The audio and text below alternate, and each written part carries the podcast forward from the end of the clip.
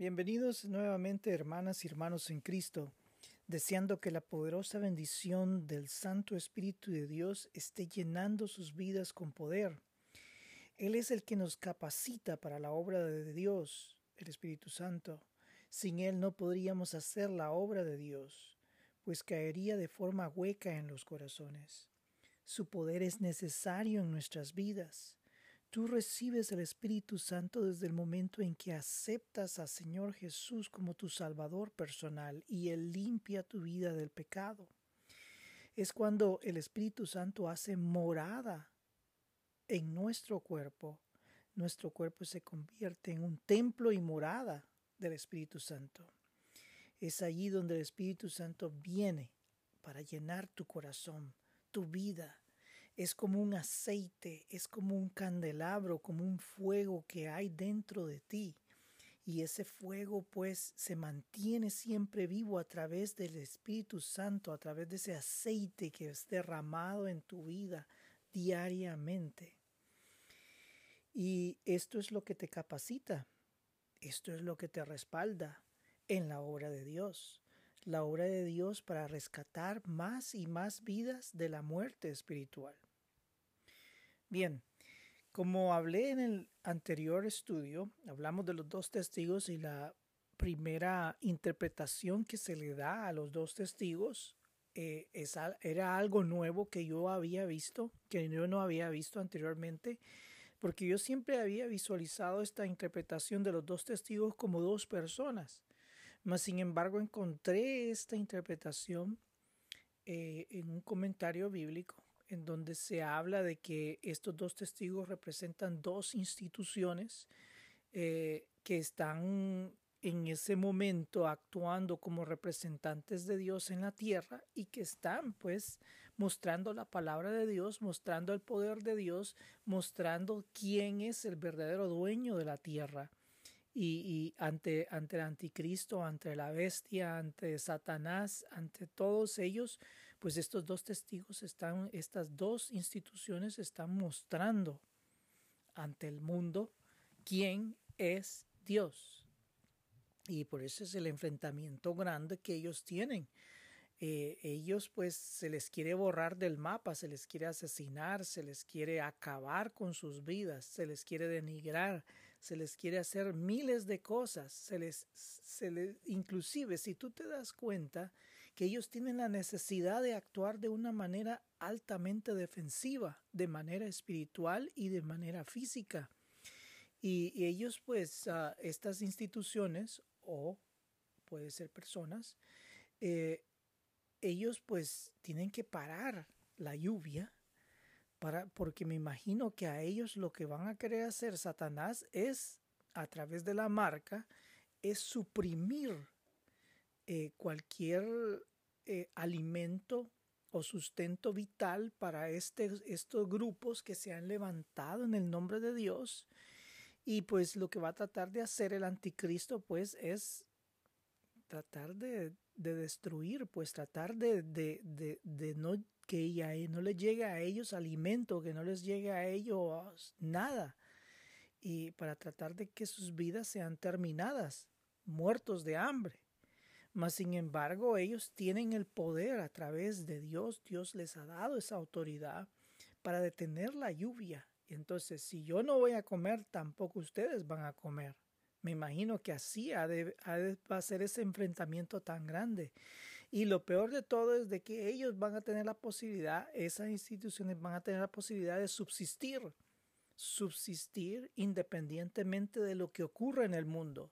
Es por eso de que al principio del capítulo, cuando Juan se le da una vara para medir, una caña para medir, eh, ellos, esto lo que significa es de que alrededor de esta institución que va a estar en ese momento, va a haber una protección espiritual enorme.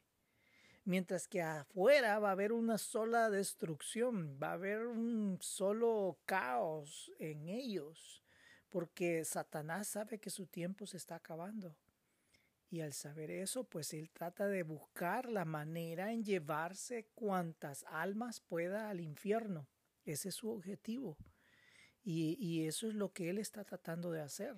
Él ya sabe, pero el anticristo, según él, él está ejerciendo todo su poder, ejerciendo todo su, su accionar y él se siente cómodo. Él no sabe el fin que se está acercando y la destrucción del imperio del hombre sin Dios que se está llegando al fin. Él no logra detectar el fin. Él va a detectar el fin después de que cometa el crimen que va a hacer contra estas dos instituciones. Pero nosotros lo vimos así la semana anterior. Lo vimos que estos eran dos instituciones.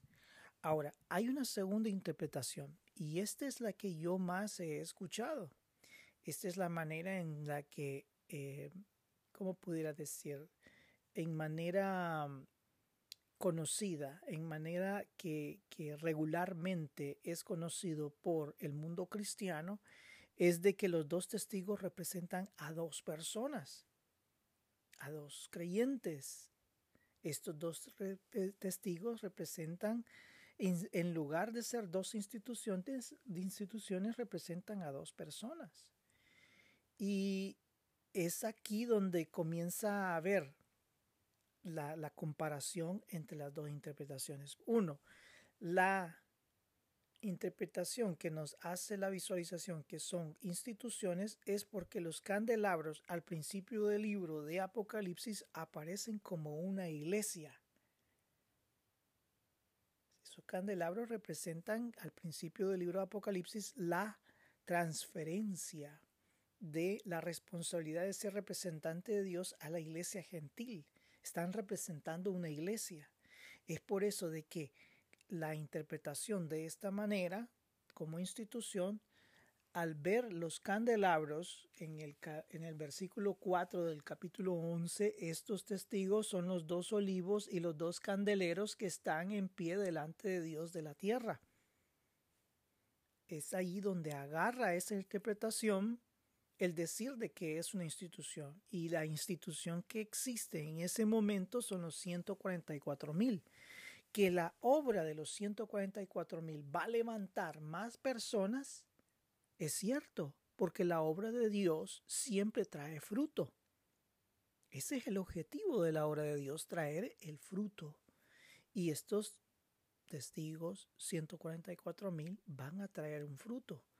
Y es por eso de que se forma, pues, una iglesia paralela a los 144 mil que no es mencionada acá. No es mencionada acá. Eso sí es cierto. Por eso es de que dicen de que los dos testigos, uno es la iglesia hebrea cristiana y la otra es una iglesia resurgida eh, eh, gentil después del, levantamiento, eh, del rapto que ha ocurrido de la iglesia gentil y la transferencia que ha habido. Más sin embargo, ahora viene la otra interpretación. Ahora, la otra interpretación se va al libro de Zacarías. El libro de Zacarías allí hay una parte muy importante con la cual utilizan los teólogos para poder explicar el por qué se les visualiza como una persona. El capítulo 4 del libro de Zacarías habla del candelabro de oro y los olivos. Y si ustedes se fijan, el último versículo de ese capítulo dice así, y él dijo, estos son los dos ungidos que están delante del Señor de toda la tierra. Es la misma frase que es muy parecida, frase que es utilizada en el capítulo 11 del libro de Apocalipsis. Ahora, ¿de qué habla este capítulo 4 del libro de Zacarías? Vamos a leerlo. Dice así, Volvió el ángel que hablaba conmigo y me despertó como un hombre que es despertado de su sueño. es, decir, de repente alguien te despierta, tú estás, yo me recuerdo que una vez iba a ir a trabajar y no me despertaba, estaba bien, bien fuera de sí, alguien me vino a despertar de manera eh, eh, brusca y uno pues se asusta. Es decir, él se asustó ante esto y me dijo, ¿qué ves? Y respondí, he mirado y he aquí un candelabro todo de oro con un depósito encima y sus siete lámparas encima del candelabro y siete tubos para las lámparas que están encima de él, y junto a él dos olivos, el uno a la derecha del depósito y el otro a la izquierda. Proseguí y hablé, diciendo a aquel ángel que hablaba conmigo, ¿qué es esto, Señor mío? Y el ángel que hablaba conmigo respondió y me dijo, ¿no sabes qué es esto? Y dije, no, Señor. Entonces respondió y me habló diciendo, esta es la palabra de Jehová a Zorobabel, que dice, no con, el, no con ejército ni con fuerza, sino con mi espíritu, ha dicho Jehová de los ejércitos. ¿Quién eres tú, oh gran monte? Delante de Zorobabel serás reducido a llanura. Él sacará la primera piedra con aclamaciones de gracia, gracia a ella. Vino, de palabra, vino palabra de Jehová a mí diciendo, las manos de Zorobabel echarán el cimiento de esta casa, y sus manos la acabarán, y conocerás que Jehová de los ejércitos me envió a vosotros, porque los que menospreciaron el día de las pequeñeces se alegrarán y verán la plomada en la mano de Zorobabel. Estos siete son los ojos de Jehová que recorren toda la tierra. Hablé y hablé más y le dije, ¿qué significan estos dos olivos a la derecha del candelabro y a su izquierda? Hablé aún de un nuevo, de nuevo, y le dije, ¿qué significan los dos, las dos ramas de olivo que por medio de dos tubos de oro vierten de sí aceite como oro? Y me dijo, y me respondió diciendo, ¿no sabes qué es esto? Y le dije, Señor mío, no. Y él dijo, estos son los dos ungidos que están delante del Señor de toda la tierra. Este libro de Zacarías es interesante. Yo creo que este libro lo agarraría para poder dar el siguiente estudio después de este análisis nuevamente del libro de Apocalipsis que hemos, hemos tomado. Ahora, al leer la, la interpretación del libro de este libro de Zacarías, capítulo 4, hay algo interesante con respecto a este capítulo. Este capítulo pues habla de Zorobabel, pero de acuerdo también con el, con el comentario bíblico menciona de que Josué está relacionado dentro de este, este capítulo. Y estos dos hombres, pues son dos hombres que fueron administradores, fueron, fueron hombres eh, que tuvieron que llevar la causa de, de, Dios y enfrentar enemigos grandes, porque la, el trabajo que Josué y el trabajo que Zorobabel hicieron son muy similares. Uno, Josué, ¿quién fue? Tú sabes quién fue Josué. Josué, pues, fue uno de los hombres que llevó al pueblo de Israel a la tierra prometida. Era un hombre de valor, era un hombre que no miraba con ojos humanos, sino que miraba con el ojo espiritual. Y al mirar el ojo espiritual no es que esté viendo ángeles y, y, y, todo el mundo espiritual, sino que ellos pudieron ver con fe que la obra de Dios podía ser realizada. Ese era el ojo de Josué en los capítulos del libro de Josué tú puedes ver, mira, que tú eres valiente, mira, que esfuérzate, mira, que mantente firme. Era un hombre que tenía que llevar una obra a través del poder de Dios, llevar a ese pueblo a la tierra prometida y la lucha con la cual él se tenía que enfrentar. Era un hombre, pues, bastante eh, eh, bastante eh, fuerte, valiente para poder realizar la obra de Dios. Ahora, ¿quién fue Zorobabel? Zorobabel fue el que llevó al pueblo en exilio nuevamente a Israel, nuevamente a la reconstrucción del pueblo. Este también tuvo que llevar nuevamente a un pueblo que había pasado por el, ah, el, castigo debido a su pecado, ahora tenía que renovarse, ahora tenía que volverse a Dios, ahora tenía que sentirse buscado y amado por parte de Dios. Y entonces ese era un trabajo bastante difícil, reconstrucción física y reconstrucción espiritual. Y por eso estos hombres, siendo auxiliados por el poder del Espíritu Santo en su obra, ellos fueron usados por Dios. Porque en definitiva, lo único que hacen, lo único que hacemos nosotros como hombres, como, como seres humanos, es poner a disposición nuestras vidas. Eso es lo único que podemos hacer, decirle a Dios, aquí estoy, aquí está mi vida y, y yo te voy a seguir porque no tengo a dónde más ir. No hay esperanza en ningún otro lado más que tú. Y estos hombres comprendieron esta idea. No hay más esperanza fuera de Dios. No hay otro lugar más que Dios. Es algo poderoso porque Dios mira esos corazones. Dios mira esos corazones y la intención de esos corazones. Y Dios utiliza a estos hombres como un poderoso instrumento para traer salvación, para traer la redención que Él necesita traer. Y estos, pues, son alimentados por el Espíritu Santo. Ese aceite espiritual es lo que permite que ese fuego esté dentro de ellos. Ese fuego se mantenga vivo. Es el poderoso Espíritu Santo que está dentro de ellos para hacer esa obra. Ahora, volviendo al libro de Apocalipsis, saliendo de Josué, Zorobabel y, la historia del libro de Zacarías, ahora volvemos al libro de Apocalipsis, en el capítulo 11. Ahora, la obra de estos dos testigos es un momento altamente difícil. Es un momento especial.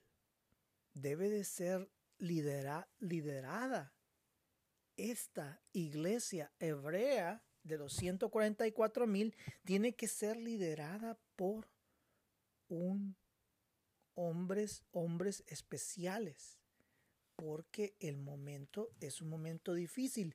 Como lo dice en el libro de Daniel, en el capítulo 12, en el primer versículo, dice así, en aquel tiempo se levantará Miguel, el gran príncipe que está de parte de los hijos de tu pueblo. Solo imagínense que tienen que mandar a llamar a Miguel, que es uno de los ángeles principales de los ejércitos de Dios, para que se levante junto con estos hombres que están en el momento más decisivo de la historia.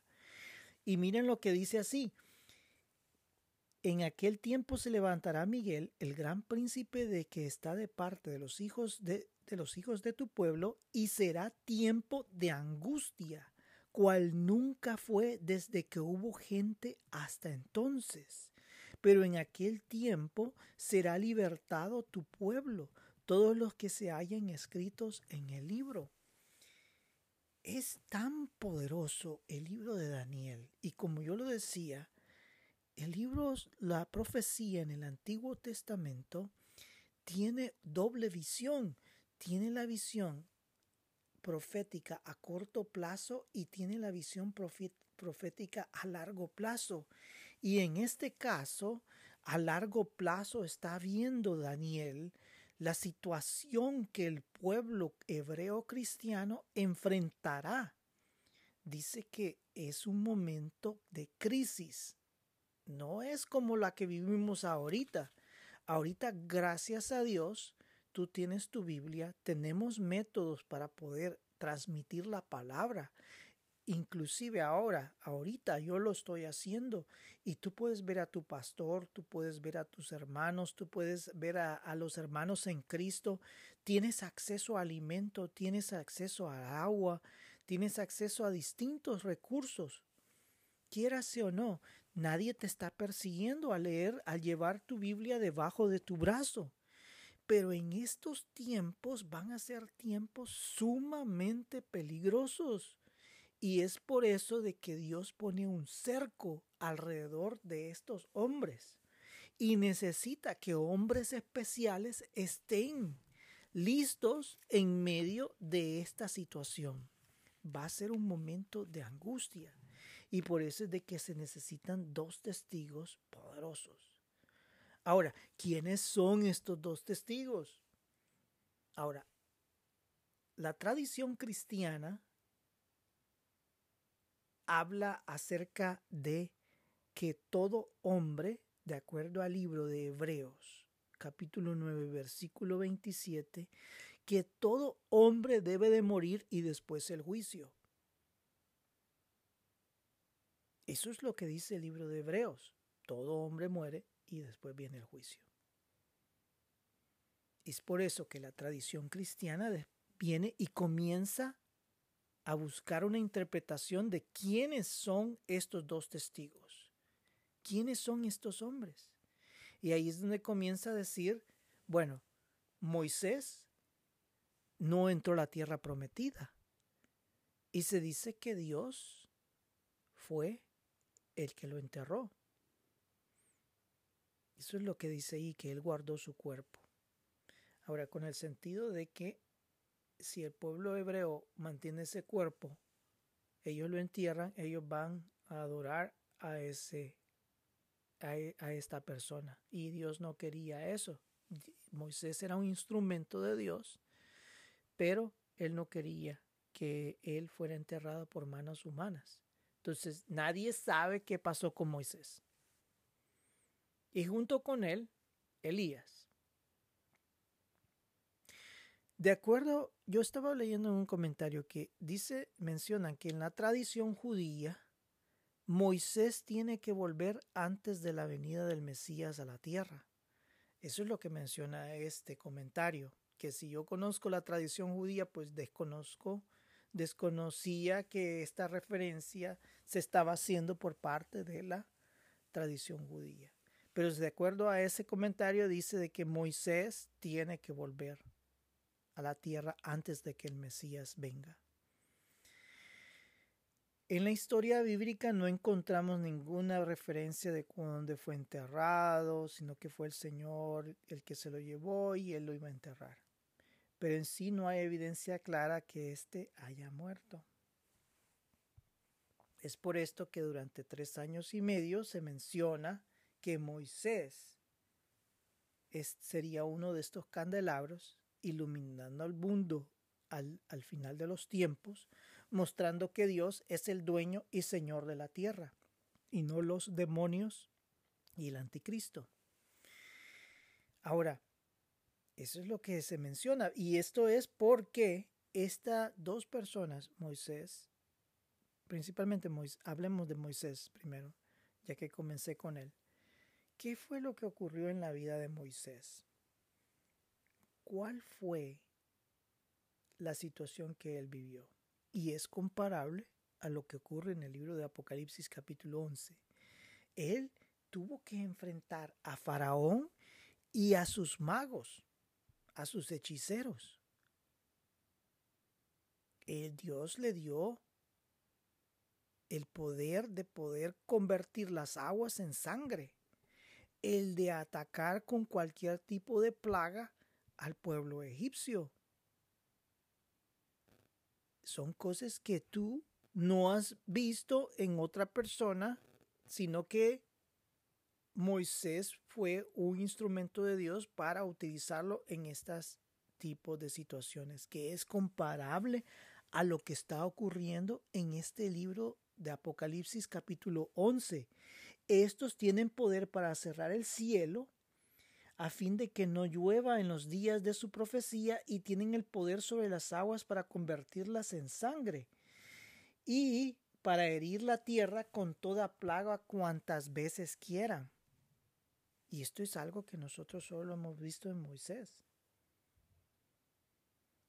Ahora, hablemos de Elías. Elías también fue un hombre que tuvo que enfrentar distintas situaciones en su vida. Y éste tenía poder de bajar hasta fuego del cielo para consumir a los enemigos, a los que los querían matar. Y entonces era algo comparable con los dos testigos que se mencionan en el capítulo 11 del libro de Apocalipsis.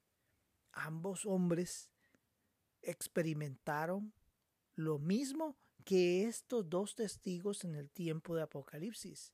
Y se necesitan personas con este tipo de entrega de Moisés y de Elías para poder confrontar al enemigo máximo de Dios. Es uno de los enemigos más grandes. No que Dios no tenga el poder, pero es uno de los enemigos más grandes antes de que Cristo venga y que va a querer llevarse a los hombres al infierno. Y pues aquí tú lo ves. Esta es la primera interpretación con la cual ellos, pues, los teólogos exploran la idea de quiénes son estos dos testigos. Al ver el enfrentamiento que estos hombres tienen que han hecho en el pasado, ahora tendrían que enfrentar en los momentos más dramáticos de la historia humana, en donde Satanás sabe que él va a ser destruido, destruido en el sentido castigado para siempre, o bueno, por lo menos por los mil años, y después va a ser para siempre. Pero él sabe en sí que el tiempo está contado. Y el anticristo pues va a ser borrado de la faz de la tierra completamente. Ahora, lo que ellos quieren es borrar el nombre de Dios de la faz de la tierra. Y es por esto de que ellos tratan de eliminar a estos testigos, a estos a 144 mil, ellos buscan la manera de eliminarlo. Y eso significa de que ellos se van a sentir amedrentados, van a tener miedo de, estas personas. Y la única manera de poderlo hacer, eso es lo que hace el hombre poderoso, el hombre sin Dios que ellos se sienten amenazados por estas personas que hablan la verdad y ante eso pues la única manera de poderlo frenar y de destruir es a través de la muerte.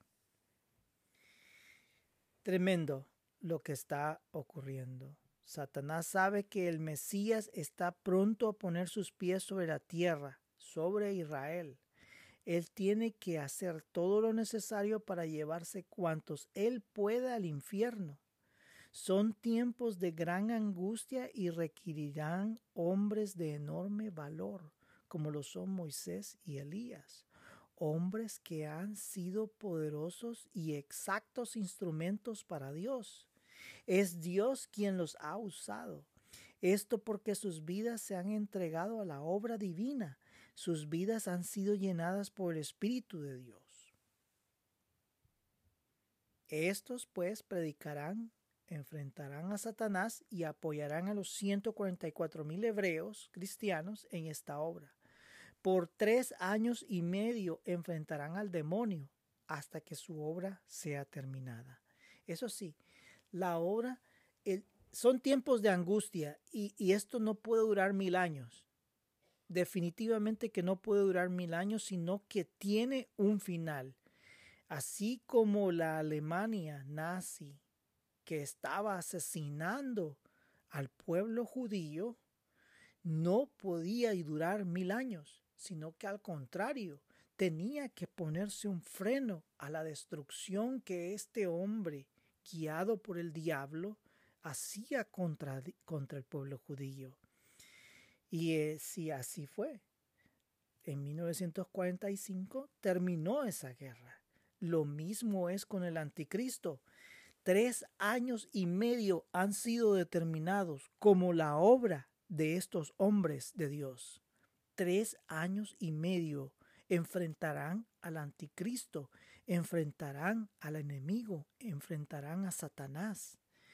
Y estos pues, después de los tres años y medio, habrán terminado su obra.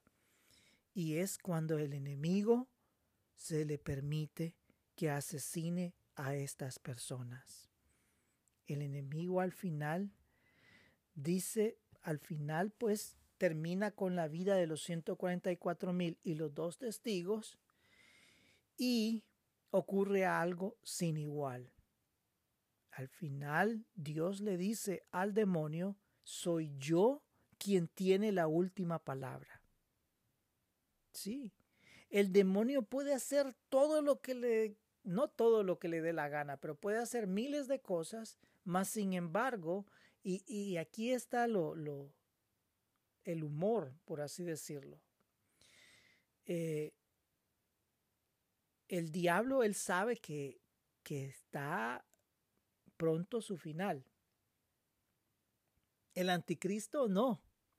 Para el anticristo, él lo que tiene que hacer es acabar y acabar y acabar como todo un hombre. Para el hombre no detecta cuándo va llegando su final. En ese sentido, en el sentido de la maldad.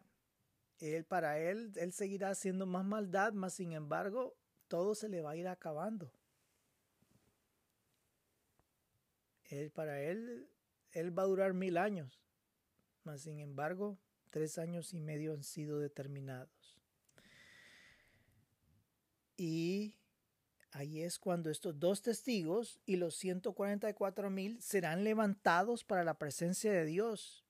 Y es allí cuando el Señor baja la tierra para tomar control de este mundo.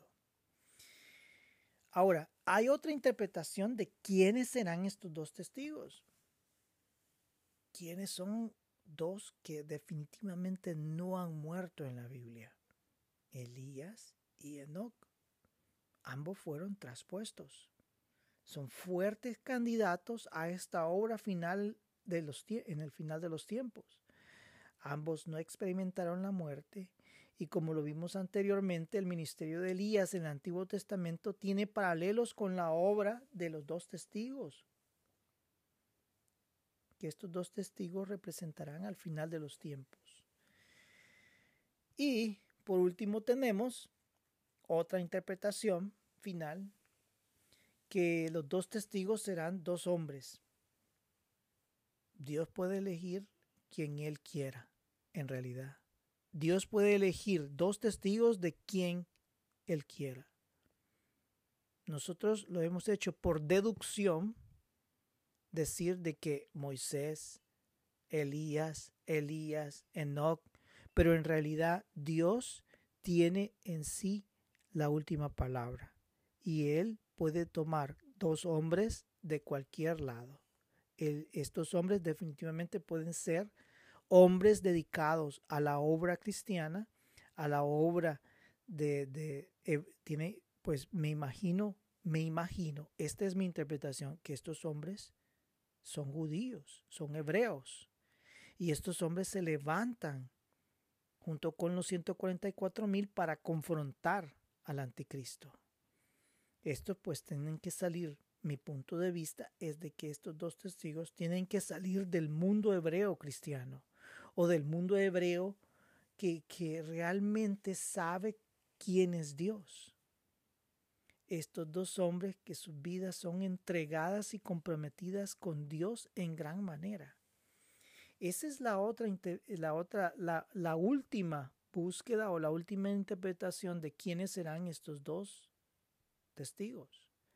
Hombres elegidos por Dios y ya. Dios tiene la última palabra en sí. En sí, la palabra de Dios pues puede utilizar ambos interpretaciones. Nosotros lo único que sabemos eh, de forma certera es que va a, haber, va a haber una confrontación. Dios eligió a 144 mil. Eso también nosotros lo sabemos. Que si los dos testigos son instituciones o son hombres, Dios lo sabrá en sí, porque si está hablando de que uno de esos testigos es uno de estas de los 144 mil, eh, estaríamos hablando pues de instituciones. Pero en sí, en sí, es un grupo de personas cristianos que sabrán quién es Dios, que Dios los protegerá, que ellos mostrarán al mundo quién es el verdadero Dios y ellos pues hablan de esa palabra al mundo para traer salvación en los momentos más difíciles que habrá sobre la tierra. Que si se van a convertir, la palabra de Dios, pues no menciona eso, pero en sí sabemos de que la palabra de Dios es echada como la persona que echa la semilla en el campo y puede ser que el campo alguien pues se convierta. Para Dios es esto tan importante que Él pone a este grupo de personas en el momento más crítico de la historia para que los que tengan que salvarse se salven. Aquellos, por eso es de que menciona más adelante en el libro, bueno, en el libro de Daniel se menciona aquellos que pecan y que siguen pecando, pues que sigan pecando. Y aquellos que vienen a salvación, pues que vienen a salvación. Yo creo que en el libro de Daniel está esto. Me parece que lo he visto en el libro de Daniel, en ese capítulo 12, dice así. Muchos, en el capítulo 12, versículo 10, 10 dice, Muchos serán limpios y emblanquecidos y purificados. Los impíos procederán impíamente y ninguno de los impíos entenderá, pero los entendidos comprenderán. Es decir, habrá gente que definitivamente va a comprender el mensaje de Dios en el tiempo final y habrá gente que definitivamente no va a querer nada saber con lo que es el mensaje de Dios que va a ser la gente que va a estar alineada con el anticristo. Y esta gente pues perecerá. Este es, esto es lo triste de ellos, que ellos nunca, nunca, nunca en su vida van a reconocer a Dios.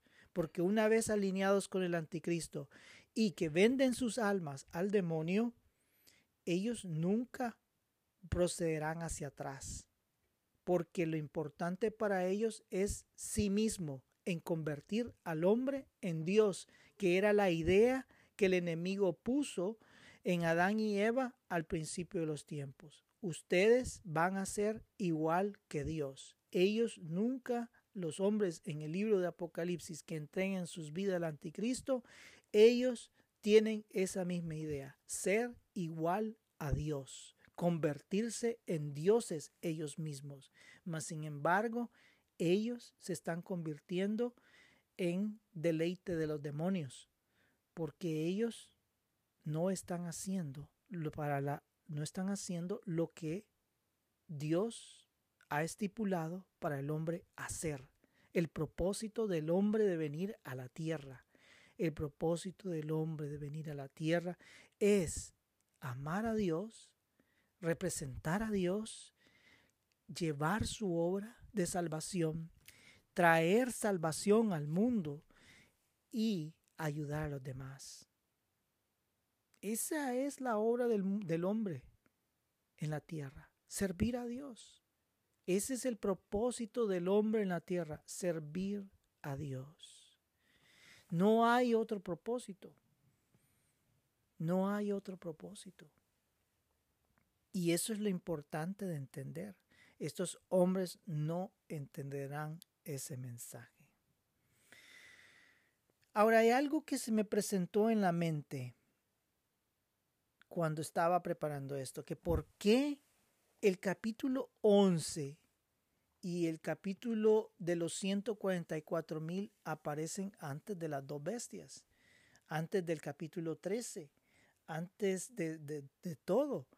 Inclusive tú puedes leer en ese versículo 7 que dice de que en del capítulo 11, cuando hayan acabado su testimonio y la bestia, la bestia que sube del abismo, es decir, del mismo infierno, sale este hombre de maldad, el anticristo, la bestia que sube del abismo hará guerra contra ellos y los vencerá y los matará. ¿Por qué este capítulo está como fuera de fase con respecto a los siguientes capítulos. ¿Significa que van a aparecer otras nuevas bestias o, cómo es la cosa? Lo que sucede es lo siguiente. ¿Quién tiene primordialidad en la Biblia? ¿El hombre infernal o el hombre de Dios? ¿El hombre que sigue a Dios o el hombre que sigue al diablo? ¿Quién tiene, quién tiene primordialidad en la Biblia? Bueno, el hombre de maldad lo aparecen como ejemplo, pero quien tiene primordialidad en la Biblia es el hombre entregado a Dios. Y es por eso que antes de que aparezcan los demonios y la descripción de que estos demonios harán y el anticristo, aparecen estas descripciones de los hombres de Dios luchando contra el anticristo. Y, y esto es tan importante, es la preeminencia de Dios. Para Él, ¿quién es importante? ¿La bestia infernal o los dos testigos de Dios?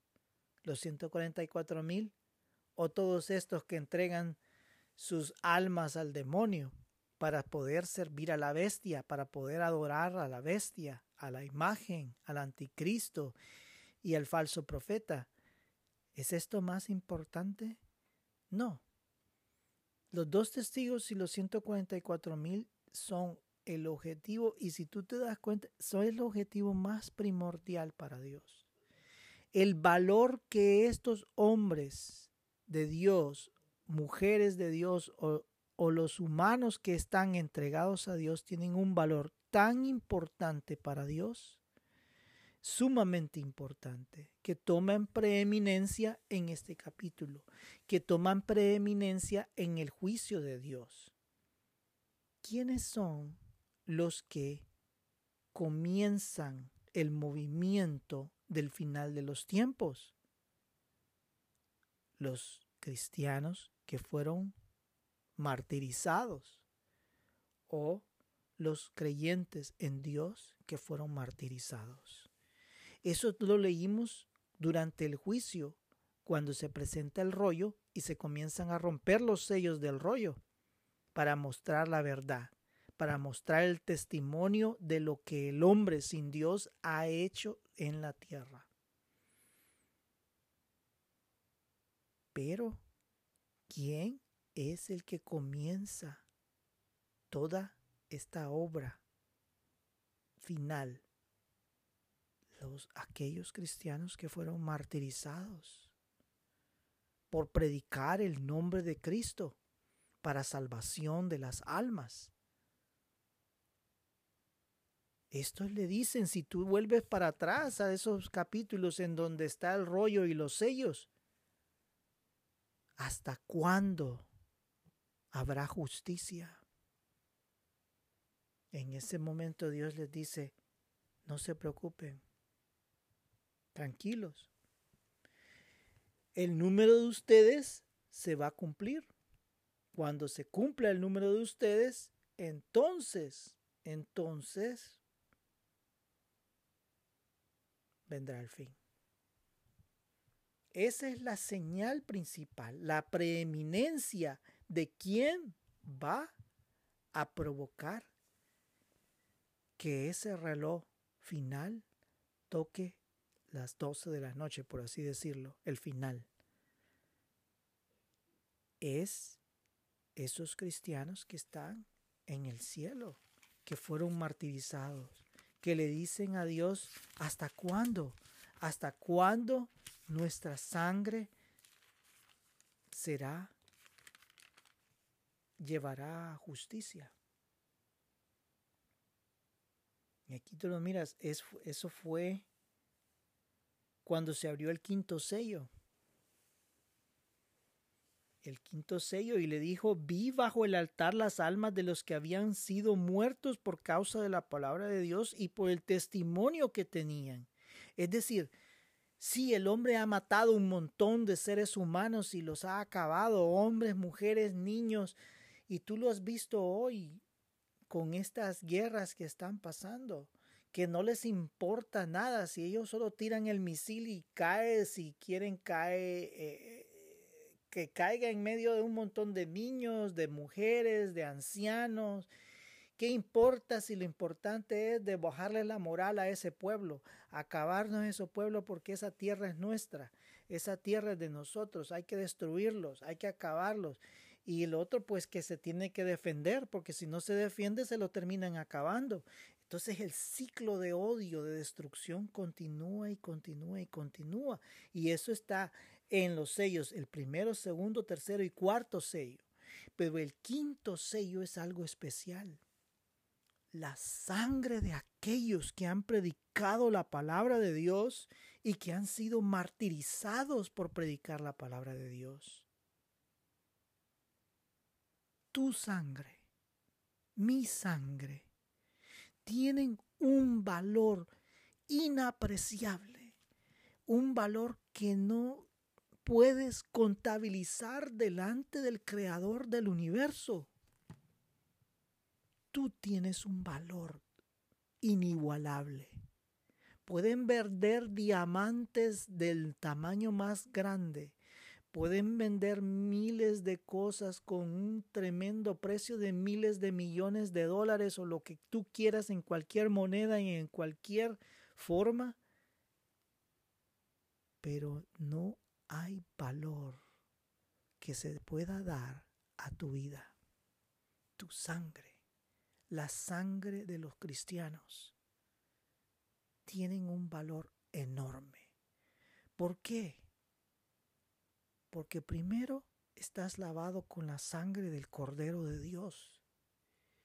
Y segundo, tu obra no es para matar, tu obra es para traer vida tú estás ayudando a traer vida. Y estás haciendo la obra que Dios, el creador del universo, quiere. Es por eso que estos que son martirizados por predicar la sangre se levantan en el quinto sello. ¿Hasta cuándo, Señor Santo y verdadero, no juzgas y vengas nuestra sangre en los que moran en la tierra. ¿Hasta cuándo? Y se les dieron vestiduras blancas y se les dijo que descansasen todavía un poco de tiempo, hasta que se completara el número de sus consiervos y sus hermanos, que también habían de ser muertos como ellos.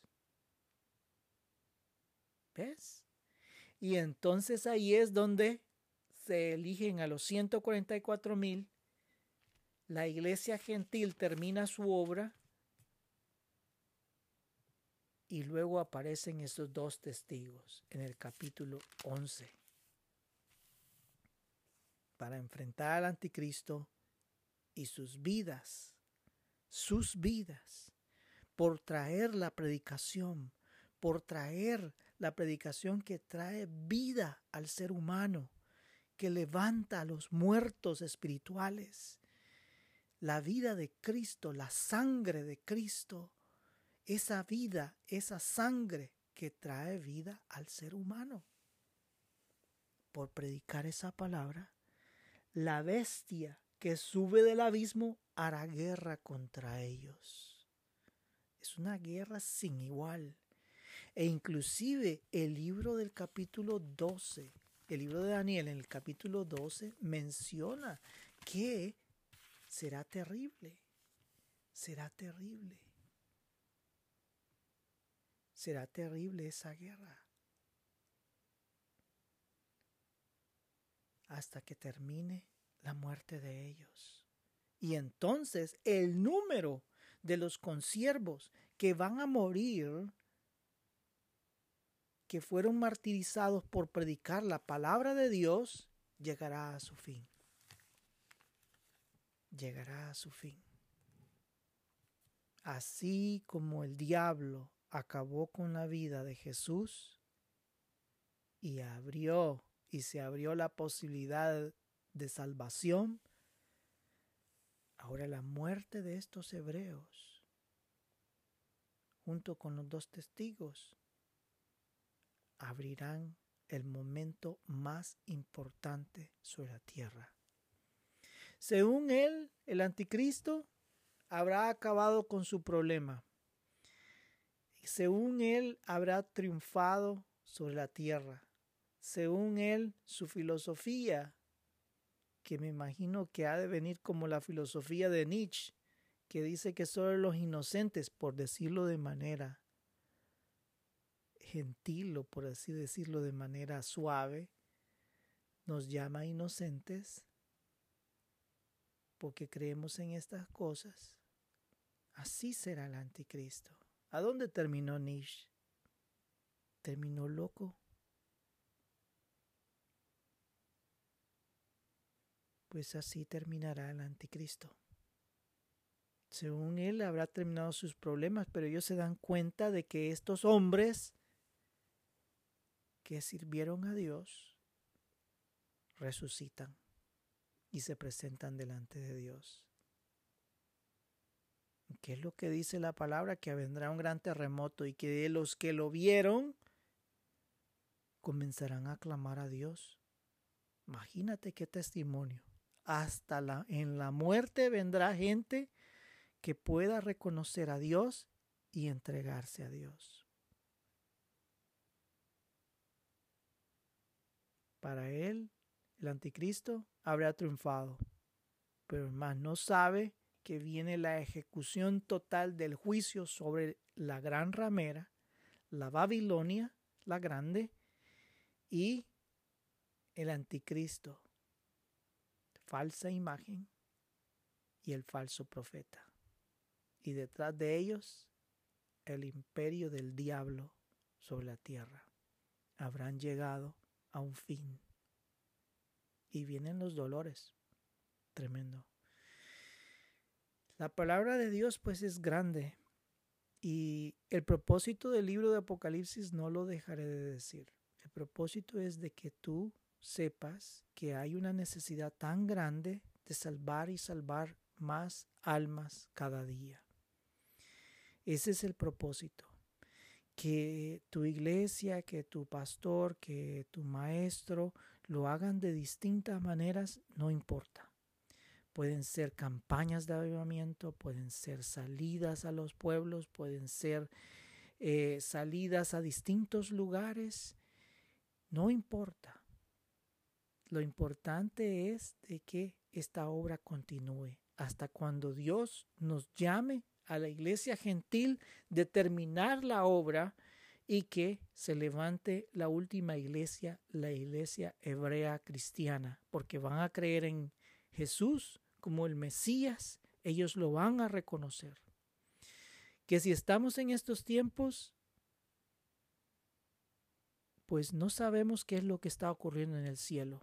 Ese es un secreto que solo los ángeles tal vez lo ven, o ni aún los ángeles, sino que está en la mente de Dios. ¿Cómo y cuándo van a ocurrir estas cosas? Pero si tú observas de manera inteligente, puedes ver de que la viña ya está cosechando. Ya hay cosecha. La ciencia ha aumentado de una manera tal y tan grande. El hombre ha avanzado en tantas cosas que aún ahora pueden hacer un embrión sin necesidad del óvulo o del, o del espermatozoide. La ciencia está avanzando a grandes pasos, que es lo que dice el libro de Daniel. El libro de Daniel dice, pero tú Daniel, cierra en el capítulo 12, pero tú Daniel, cierra las palabras y sella el libro hasta el tiempo del fin. Muchos correrán de aquí para allá, es decir, que van a andar en miles de cosas y la ciencia se aumentará. La ciencia se aumenta, tiene, tiene distintas cosas. Dios le ha dado tanta capacidad al hombre para poder entender los fenómenos naturales. Pero eso no nos quita a nosotros el quitarle el trono a Dios, el poder decir que Dios es una fantasía o que es algo que fue inventado por nosotros. No, la ciencia sirve para reafirmar la presencia de Dios para reafirmar la existencia del Dios Todopoderoso, porque en la naturaleza se muestra el poder de Dios, el poder creador de Dios. Así que esto es algo que el mundo nunca va a reconocer. Para ellos, la ciencia, el ser humano, mis sentimientos, lo que yo piense, lo que yo hago, eso es lo importante, sin tomar en cuenta a Dios. Y es donde va a comenzar a derramar suposiciones para preparar la filosofía que el anticristo hará sobre la tierra. Bien, el siguiente estudio terminaremos ese capítulo 11 del libro de Apocalipsis que no he terminado en sí porque eh, era tan importante explicar las definiciones e interpretaciones de los dos testigos para poder entender eh, que hay un propósito de Dios en traer a estos hombres en un momento tan crítico de la historia. Y necesitamos pues las armas necesarias para poder entender esta, esta parte de la Biblia. Oremos. Bendito Señor, te reconocemos como nuestro Señor y Salvador. Jesús, tú eres nuestro Señor, Salvador, Padre, Padre amoroso que está alrededor nuestro. Tú eres todo lo que tenemos en la tierra, Señor. Tú eres nuestro Señor, tú eres nuestro Padre. Tú nos has ayudado en todo momento y en todo lugar. Te damos gracias porque abriste nuestro corazón y permitiste que nosotros reconociéramos que tú eres nuestro Salvador y que humildemente nos humilláramos delante de ti y dijéramos, delante de ti que tú eres nuestro Salvador. Gracias, Padre, por esa obra en nuestras vidas y por el sello del Espíritu Santo que hay en nuestros corazones. El fuego que tú nos has dado, el fuego del Espíritu Santo, ese aceite que hace que ese candelabro dentro de nosotros esté con fuego día y noche agradecemos enormemente lo que tú has hecho por nosotros. Te damos las gracias, Señor.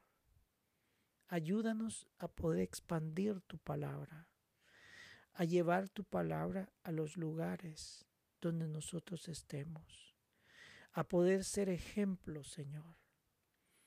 Nosotros estamos en esos lugares no para que seamos nosotros alabados, estamos en esos lugares para poder decir de que la obra de Dios en nuestras vidas es lo que permite que nosotros seamos como seamos. El triunfo en nuestras vidas no es el triunfo nuestro, es el triunfo tuyo, Padre. Gracias te damos por eso. Te pido que protejas nuestras vidas en contra de estos demonios que pretenden destruir el mundo. Que tus ángeles, estén a nuestro alrededor y que seas tú destruyendo las obras del maligno en contra de nuestras vidas.